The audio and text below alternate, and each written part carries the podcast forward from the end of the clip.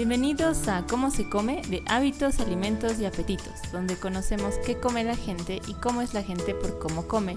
Mi nombre es Andrea Puente y me encanta hablar de comida. Hola, soy Lore Calderón. Este es el segundo episodio de la serie realizada en alianza con Miga y Azafrán Bolivia, dedicada a los pioneros de la alimentación sostenible. Que es un libro que nos habla de 14 emprendimientos y personas que buscan cambiar la manera de alimentarse en el país. Hoy tenemos a dos invitadas muy divertidas, Paola Venegas y Luis España, fundadoras y dueñas de Lupito. Amantes de los animales y de la buena comida y llenas de buen humor, nos contarán algunas aventuras de restaurante y la ideología detrás de Lupito. ¡Empecemos!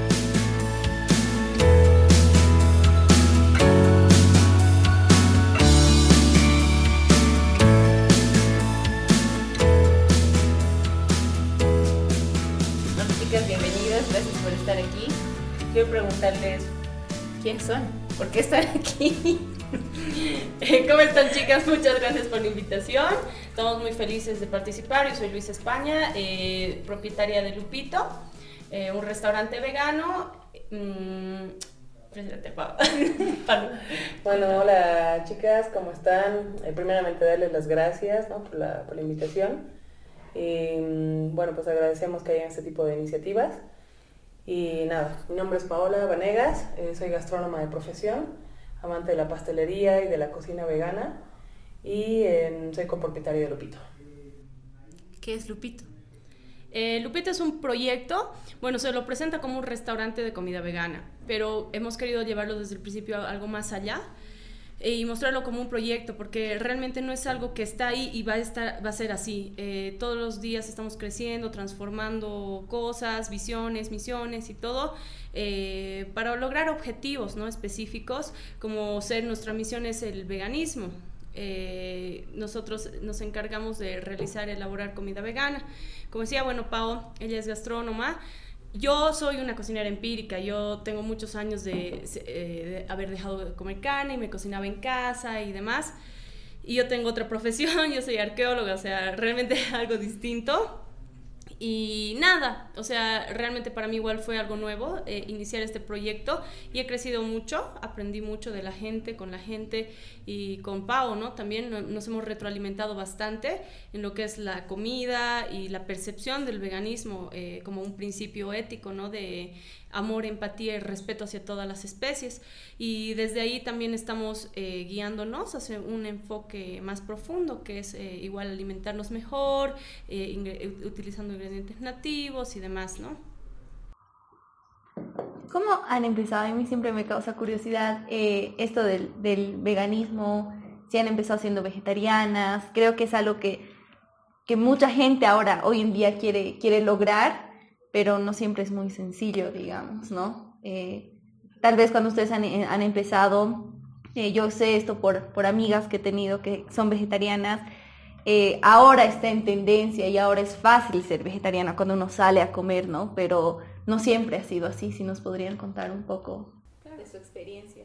Sí, em, bueno, yo siempre he tenido, digamos, como que la intención de dejar de comer carne Em, siempre he tenido, digamos, un, sentimiento de empatía con los animales en general, pero mm, creo que es un tema de, revolver un poquito más esa idea, ¿no? Que a veces, eh, sin, afán, sin afán, por supuesto, de criticar, digamos, a quienes comen carne, pero es un poquito a veces ponerte a pensar realmente en el dolor de los animales, ¿no? En qué condiciones, digamos, viven, eh, cómo los tienen en los mataderos y cosas así, que te llevan un poquito a reflexionar.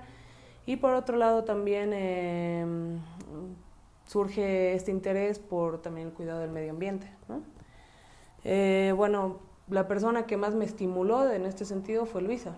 O sea, cuando yo la conocí a Luisa, ella realmente vino con una, con una idea clara, con una ideología clara, ¿no? De por qué, digamos, era vegetariana en ese entonces.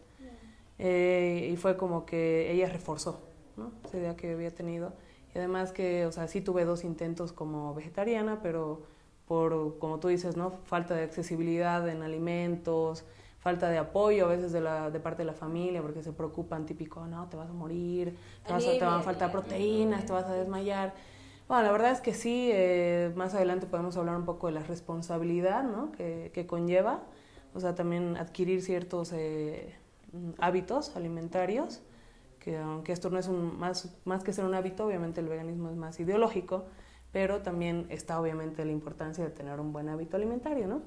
Entonces, em, bueno, con Luisa em, fue como que, claro, ella sabía cocinar bien, vegetariano y vegano, y es como que me abrió una parte de mi lado creativo como gastrónoma, también que yo no había experimentado antes. En las escuelas, por ejemplo, te enseñan vegetarianismo, pero francamente es una clase que está muy descuidada en básicamente todas las escuelas y universidades.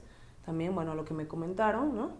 Entonces, que, que es un tema que, que, no se le toma importancia, ¿no? Como que, bueno, lo vamos a ver por, por dietética, digamos, por nutrición, para llenar un poco el currículum, pero no le dan una importancia de realmente abrir un poquito el cerebro ¿no? del gastrónomo, porque al final, eh, no sé, muchas veces cuando estamos en el mercado con Luisa, decimos, qué chistoso, ¿no? La gente se pregunta qué comen, y si tú ves alrededor del mercado, pues, te das cuenta que el 70% de las cosas son vegetales, entonces, ¿cómo que qué como, digamos? Solo que está sobrevalorado el, el filete, digamos, ¿no?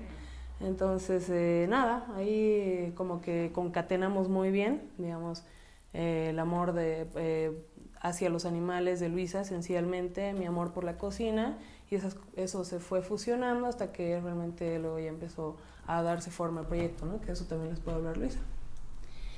bueno, yo empecé, bueno, fui vegetariana 12 años, más o menos, pero para mí no bastaba porque siempre he estado muy asociado a lo que es el activismo y demás. Entonces, para mí era necesario eh, no solamente llevarlo yo como un estilo de vida, sino también, eh, no, no sé decir profesar, porque no, no es una religión ni nada por el estilo, pero sí me gusta, no, para, o sea, desde, desde mi perspectiva, digamos, era, era sí un estilo de vida con, un, con una convicción y un compromiso. Eh, a mí me, sí me, siempre me ha llamado mucho, mucho la atención la gastronomía, pero para mí era un conflicto, porque cuando yo dejé de comer carne estaba en el colegio, y cuando salí del colegio ya no comía carne, y gastronomía a mí se me hacía imposible porque tú vas a cualquier, a cualquier escuela, todo te enseñan con carne, y no puedes tú cocinar algo sin probar, ¿verdad?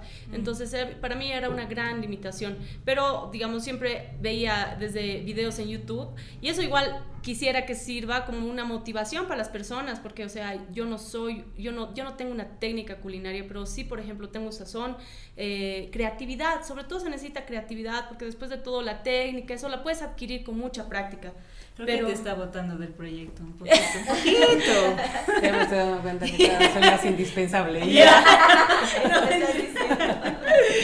no, y de verdad, sí, ahora, por ejemplo, antes era sí mucho más difícil entrar a YouTube y ver videos, o sea, era, era mucho más escaso lo que es el veganismo, pero ahora tú pones cómo hacer una carne vegetal, cómo hacer unas hamburguesas, es un mundo y es eso, es experimentar la cocina.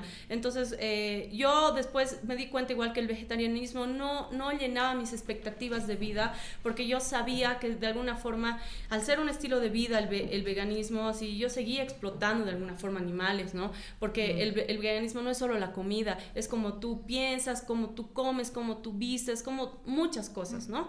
Entonces a mí no me terminaba de cerrar y, y realmente ver documentales y ver una realidad que de repente para todos es súper cruda, porque para nadie es lindo ver morir, ¿no? Pero realmente ver y decir, es esto lo que está pasando, o sea, si no lo quiero ver, no va a dejar de suceder. Entonces, ¿cómo puede dejar de suceder si dejo de contribuir? Y ese ha sido, digamos, mi aporte eh, con los animales, porque, o sea, en realidad, y eso siempre quiero recalcar, el, veganismo no es una cuestión de ego, es una cuestión de ética, porque mucha gente dice, ay, el vegano siempre se anda alardeando que es vegano, algo que no es cierto, si uno quiere difundir el veganismo, no es para mí, no es, no es un bien que me hago yo, porque eso es lo que digo, hay millones de víctimas en los mataderos, en, en, en las, no sé, en los mataderos, en la industria de la leche, en la industria de la lana, que están muriendo, no soy yo, son los animales. Si yo trato de expandir mi idea, no es para que o me alaben o, que, o, crear una popularidad o que crezca mi ego. En realidad es por los animales y para, para los animales esta lucha, ¿no? Y es así que hemos ido creciendo, hemos ido mejorando en muchos aspectos porque realmente tener un proyecto es muy difícil, muy diferente a hacerlo tú en tu casa, ¿no? Yo cuando me cocinaba en casa, al principio para mí fue súper difícil porque como dice bien Pau, el apoyo de los padres es bien, bien, bien fregado, ¿no? Porque no les cae bien la noticia. Pero realmente creo que uno tiene que ser muy firme en toda, su, en, toda su ideología, en toda su convicción para poder llegar y escalar y realmente lograrlo. Entonces, yo sí al principio tuve un mal hábito alimenticio, es la verdad, porque yo no sabía, o sea, e, era, era súper changuitas y, no sabía cocinar, no sé, comía puro carbohidrato, de repente unas lechuguitas, pero no era lo que necesitaba. Pero después, eh, después sí me enfermé, pero no fue por el veganismo o vegetarianismo, fue por, por mi falta de, de conciencia y educación. Y, porque es súper importante también resaltar que puede que comas carne y tengas exactamente los mismos problemas y te enfermes igual. Y de hecho muchas veces a las personas que se enferman les dicen, más bien tienes que dejar de comer carne. Mm, es que creo que está sobrevalorado, ¿no? Como que tú dices, voy a empezar a ser vegetariano, dicen, te va a dar anemia. Sí. Pero si tú haces estudios a las personas que comen carne, tal vez no tienen anemia, o tal vez tienen anemia, pero tienen también otras enfermedades que no las están viendo. Y, cuento mi, mi, mi, mi anécdota, y me voy a meter un poco ya, porque eh, yo soy vegana, eh, lamento decepcionar, ya. soy vegana como que algunos años, perdón. Eh, pero antes. Ya. ya no eres bienvenida. No, pero, o sea, toda mi vida he tenido anemia y bueno, sí, comía carne, comía todo normal. Luego em, fui vegana mucho tiempo y mi anemia era idéntica. Y yo, ah, entonces no era carne. Entonces era como que Claro, tenía que tomar hierro listo, pero así la gente me dice, no, me he descompensado, me he desmayado. Y era así de, o sea, ¿qué comías? Y me imagino, porque alguna vez me pasaba así, al salir a comer, no sé, con la familia y era así, pollo, y así de, no, no quiero el pollo. Entonces me, me sacaban de pollo y papas fritas y lechuga. Y, claro. ¿Y de qué me voy a nutrir? Sí, entonces supongo que te ha pasado algo así. Correcto, o sea, yo comía, digamos, salía de la universidad y obviamente, o sea, lastimosamente es, es hasta decir el mercado lo que, lo, que, lo que más sale es lo que más vende, ¿no? O sea, y qué es lo que pide la gente es carbohidratos, o sea, no te van a, no te van a ofrecer variedad, no te van a decir, te, voy a hacer estas verduras salteadas, nada. Te van a decir, no, te acoplas, ¿no? Más bien a lo que todos comen, que es igual la alimentación acá es súper mala, o sea, de un carnívoro, todo es arroz, eh, su filete, papa, un poco de lechuga, el pollo, el arroz, el fideo, es así, o sea, es un mito decir que los veganos descuidan su alimentación. En realidad todos descuidan su alimentación. Es una completa irresponsabilidad de las personas, ¿no? Pero no, no tanto así de la convicción. O sea, es algo más personal, digamos, decir, bueno, voy a ser vegano, me voy a alimentar de esta forma. Pero no ser vegano te hace ser irresponsable con tu salud. Más bien, yo creo que cierta parte, por, no sé, de alguna forma nuestra racionalidad es lo que nos dice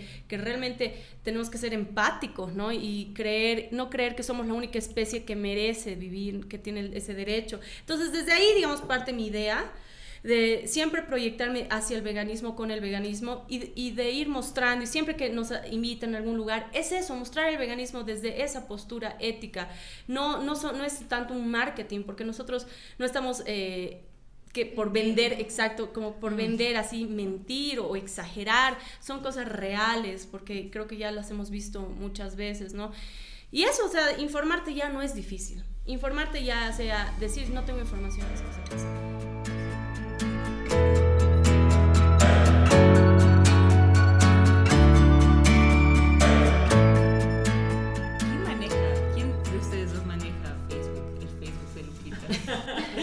o sea, no puedo ser la primera persona que les quiere hablar de esto porque los memes de Lupito, el otro día he promocionado hacia Lupito solo por los memes, y era de, sí, la comida, pero los, o sea, no digo que la comida sea mala, ya yo digo, pero vas a ver los memes y te vas a morir y vas a querer ir, porque es que son pues...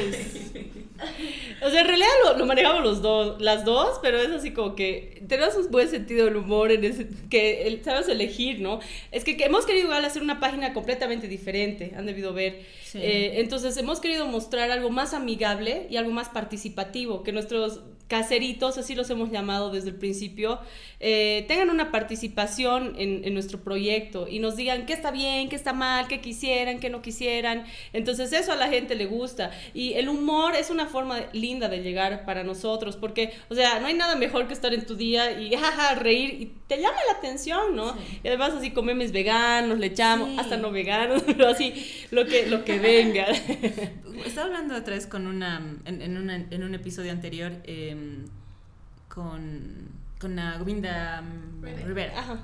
Y claro, ella ha sido vegetariana desde el nacimiento, todo, y decía, me atacan con, o sea, los mismos chistes truchos, así, pero claro, ustedes le dan la vuelta a todo eso y así como que Sí, no sé, supongo que ya han escuchado igual todos los, los chistes a los veganos, la burla, todo, pero ustedes así como que le dan la vuelta y terminan conquistando a todo público. Sí, la verdad es que... Um... Estudio de comunicación y uso de meme Lupito. Tesis. No, de verdad debemos decir que, o sea, más allá de la comida, que sí mucha gente nos ha hecho notar eso, ¿no? Como que incluso el, el tío de, de, Luisa le preguntó, ¿quién es tu publicista, no? Y cosas así. Pero nada, pues es... Mmm, no sé, pues que, que los tiempos cambian, ¿no? O sea, que uno se tiene que acoplar también a los medios de comunicación que actualmente se utilizan. Nosotras, digamos, tenemos esa asertividad. O sea, es algo que a veces es, no sé si nato, ¿no? O sea, agarrar y decir, a ver, o sea, tengo estas herramientas, las utilizaremos. ¿no? Ex, exacto, y el sentido del humor y sobre todo también, o sea, que por supuesto esto tiene que estar otra vez concatenado a la cocina. O sea, sí. que es eso, agarrar y decir, a ver cómo hacemos, ¿no? Que esto vaya con esto, porque ahí hay una línea poco delicada también, ¿no? Que hay que cuidar, o sea, para que la gente realmente tome en serio el proyecto, pero que también lo vea con humor.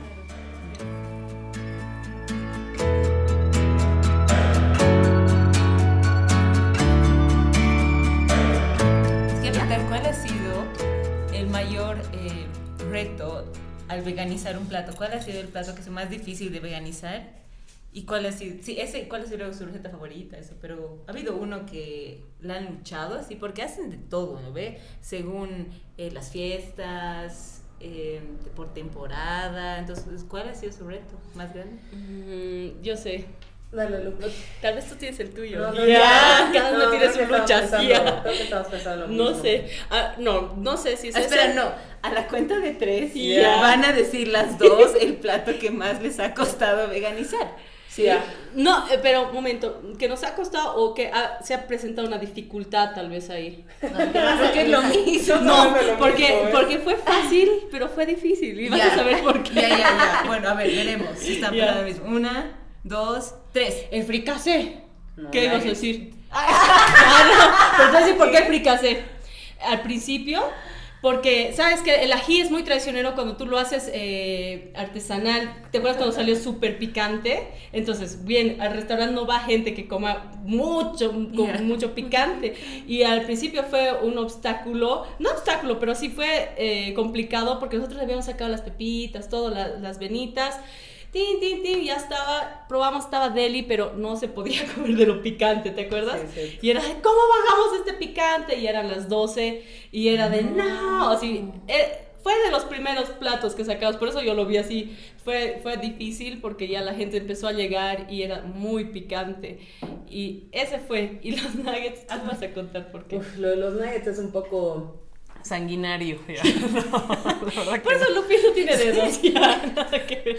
Pero no, me contá. Es que vas a co- contar. Bueno, eh, no, el asunto es que, claro, cuando digamos trabajas con algunos ingredientes, eh, hay algunos que tienen una reacción que no te esperas, ¿no? O sea, cuando los expones a diferentes eh, tipos de cocción, por ejemplo. Entonces, es el caso con los nuggets. Eh, bueno, fingers en realidad, ¿no? O sea, que era así como simular, porque bueno, tratamos realmente de, o sea, vale la pena aclarar que nuestra intención, digamos, eh, con la cocina es primero como que probar las recetas que también como que todos esperan, ¿no? Así que se veganicen, para que eso luego también nos lleve a evolucionar y hacer otras recetas, ¿no? O sea, que, que realmente tengan más técnica y qué sé yo. Pero bueno, el- claro, los fingers, los nuggets, las hamburguesas son eh, alimentos que la gente espera que estén veganizados, ¿no? Entonces, eh, nada, pues con Luisa los hacemos, probamos, el sabor era muy, se asemejaba mucho, digamos, a la sazón tradicional que puedes conseguir en un nugget, bueno, finger, pollo, ¿no? La textura también estaba muy buena. Pero ¿cuál era el detalle? Que se utilizaban féculas, ¿no? Entre medio de la receta. Y por algún motivo, cuando estábamos eh, friendo los, los fingers, es como si se encapsulara, ¿no? Como si por fuera se cerrara, digamos, eh, la cocción, o sea, el aceite cerrara eso, pero por dentro como que el vapor crecía. Entonces era una bomba de tiempo, o sea, tenían vida propia. Sí. Tenían vida propia, literal. O sea, era como que estaban así, ah, sacamos los primeros, decimos, ¡uh, fabuloso! Y la gente así como que, ¡ah, viva Lupito! Ya. Se inventa.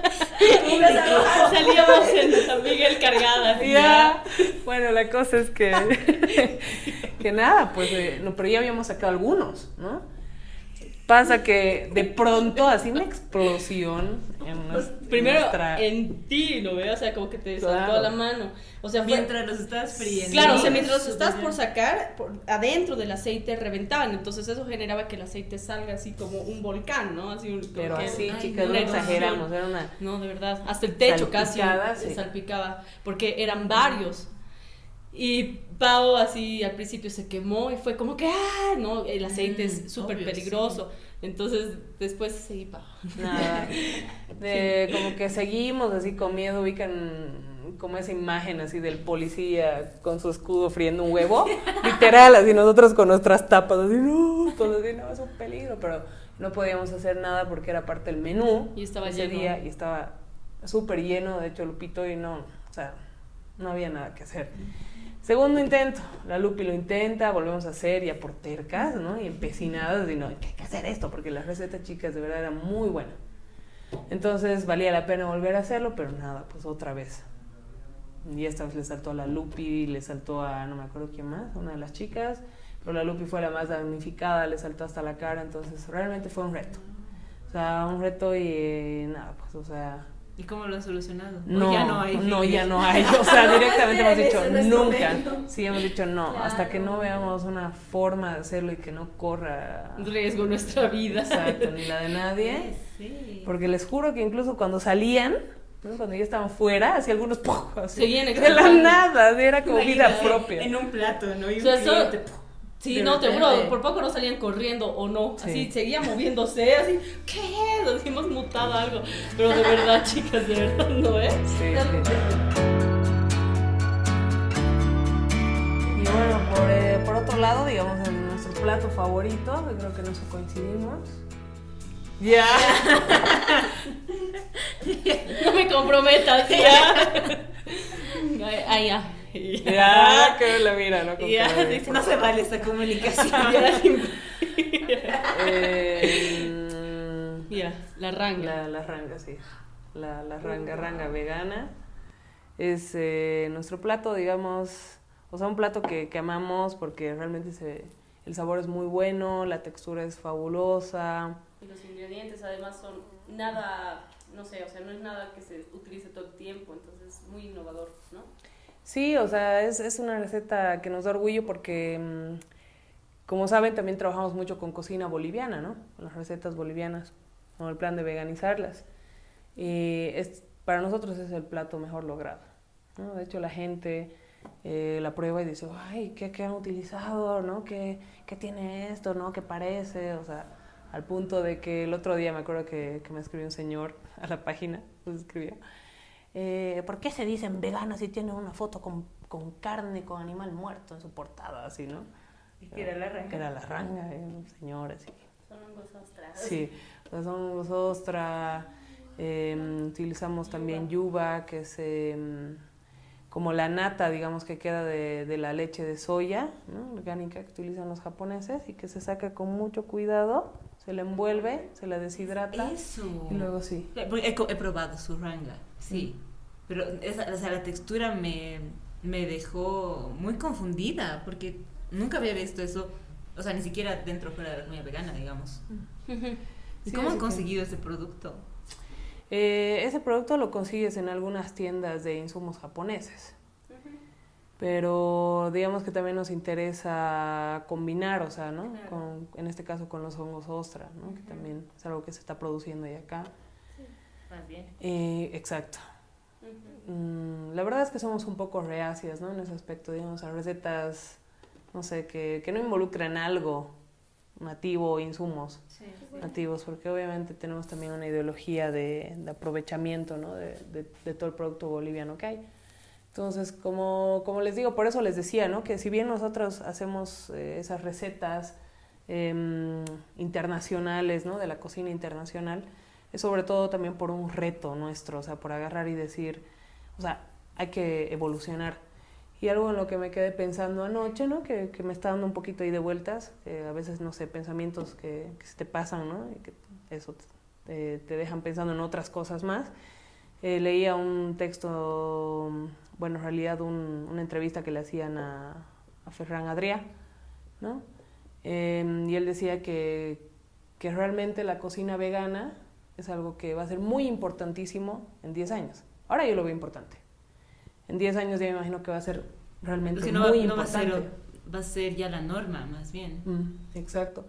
Y entonces eso me como que se me quedó en la cabeza, ¿no? O sea, es un señor supervisionario, un total crack en el ámbito gastronómico, entonces obviamente si él lo dice, es porque también tiene mucha eso, ¿no? O sea, tiene mucho conocimiento y es lo que ves en el mundo, lo que está pasando. Pero nada, pues que nosotros ahorita estamos como quedando los primeros pasos, ¿me entienden? Uh -huh. O sea, esto que nosotros estamos haciendo con Luisa es como gatear en la cocina vegana, pero que es algo que, que nada, que en cualquier momento seguro va, va también a, a, evolucionar de otras formas, ¿no? Pero eso, o sea, me dejó así como que pensando que, que, la cocina es así, o sea, que si nosotros retrocedemos hace cinco años sin ir lejos, eh, no había tanto esto del boom gastronómico.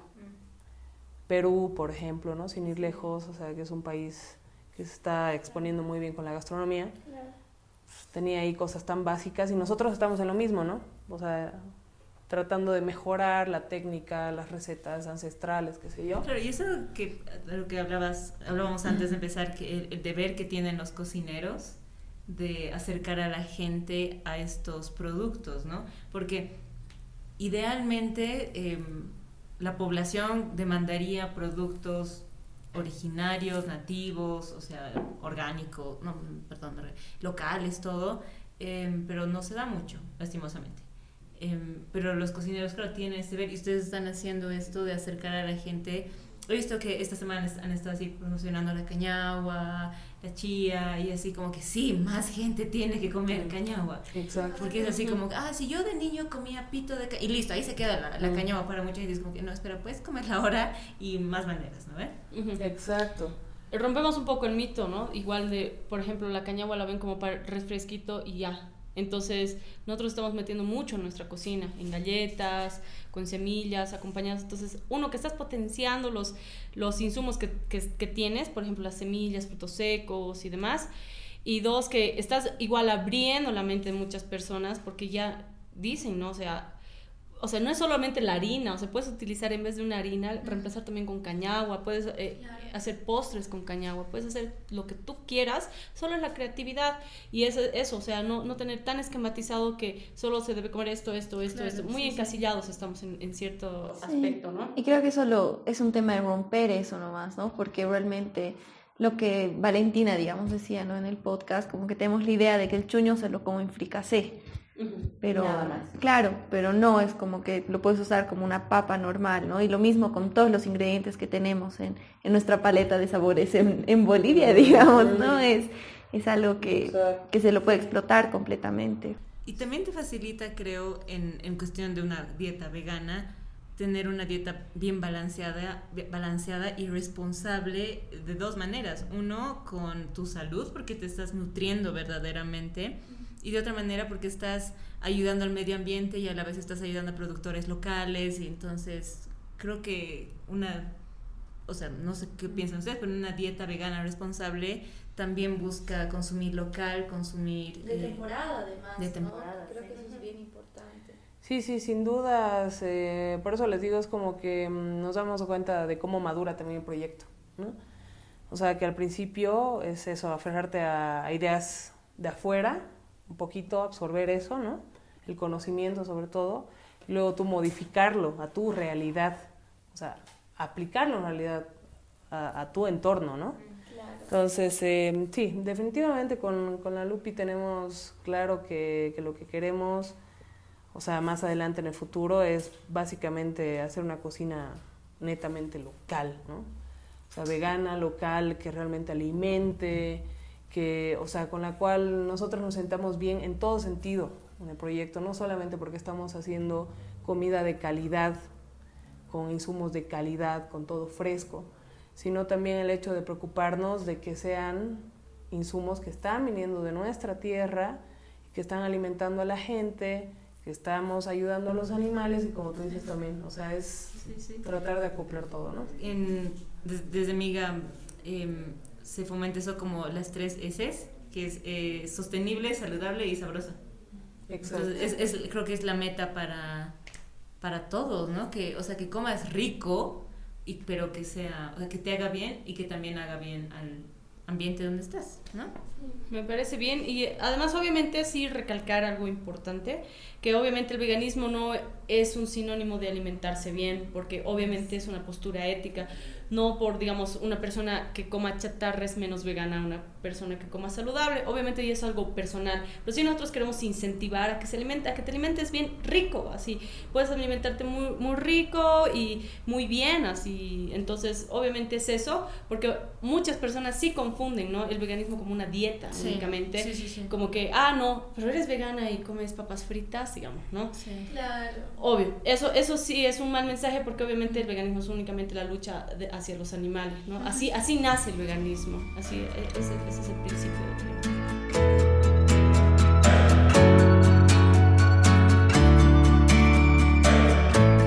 Para concluir el episodio, ahora quiero preguntarles qué han comido durante el día.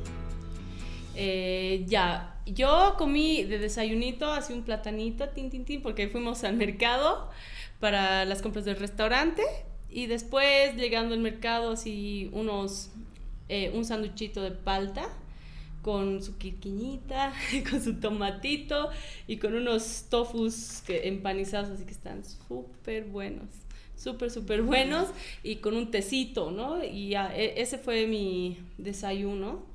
Después piqué un poquito más de frutita, un, otro plátano.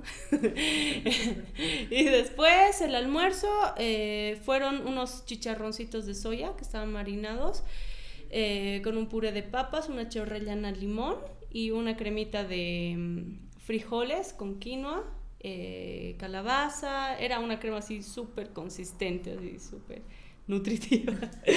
Eso hasta ahora. ¿Y vas a cenar después de esto? Claro. no se pregunta. Sí, sí voy a cenar. Todavía no sé, chicas. No me presionen. Ya, pero no. O sea, la verdad es que realmente yo no, no soy de las que come ligero. Si me estoy llevando lo mismo de mi almuerzo y le voy a cargar igual puré y todo, ¿no? Pues sí como harto, sí como harto, pero sí voy a, voy a comer lo mismo que comí en la mañana. ¿Y tú, Pau, qué has comido para...? Porque me han chismeado que comen parecido, porque trabajan juntas. Pero puede ser, entonces, ¿qué has comido ayer? Claro. Eh, a ver, ayer eh, para el desayuno me preparé un sándwichito con tofu en pancito integral, con tomate, poquito de tomillo y eh, nada, con un café para animar los ánimos. Para animar los ánimos. Eh, bueno, después, Lupi. Después en el almuerzo. Eh, nada, un delicioso guisito de lentejas con verduritas. Ayer. Sí, ayer. ayer con un poquito de, de arrocito al curry y arvejitas, eh, ¿perdón? Garbanzos. Ah, sí, garbanzos salteados con aceitito de oliva. Eh, ¿Qué más? Luego en la tarde, bueno, en mi casa ya me hice una ensaladita porque estoy con las defensas un poco bajas por el resfrío, así que estoy ahí comiendo full verduras en la noche. Y nada, me hice una, ¿Una ensalada de qué era? Una ensaladita de tomate, tenía remolacha, cocidita, palmitos, eh, palta, mmm, cebollita, o sea, así como que va mucho limón, ¿no? Así como un bowl. Algo sencillo, la verdad. Me encanta que creo que, o sea, vi que esta, esta recomendación de 5 a 7 porciones de frutas y verduras, así, su desayuno, creo. Sí, ¿No ve? O sea, fácilmente la superan. Qué rico. Sí, sí, sí, la verdad, sí, usualmente sí. Con el restaurante es más fácil, es que yo pienso que una vida, digamos, de oficina es un poco más difícil, ¿no? Sí. Sí, sí, sí. Sí, preparar tus cosas para llevarte el día Sí, siguiente. Es organizarte. Sí. No sí, es difícil, es Preparar antes, llevarte, sí.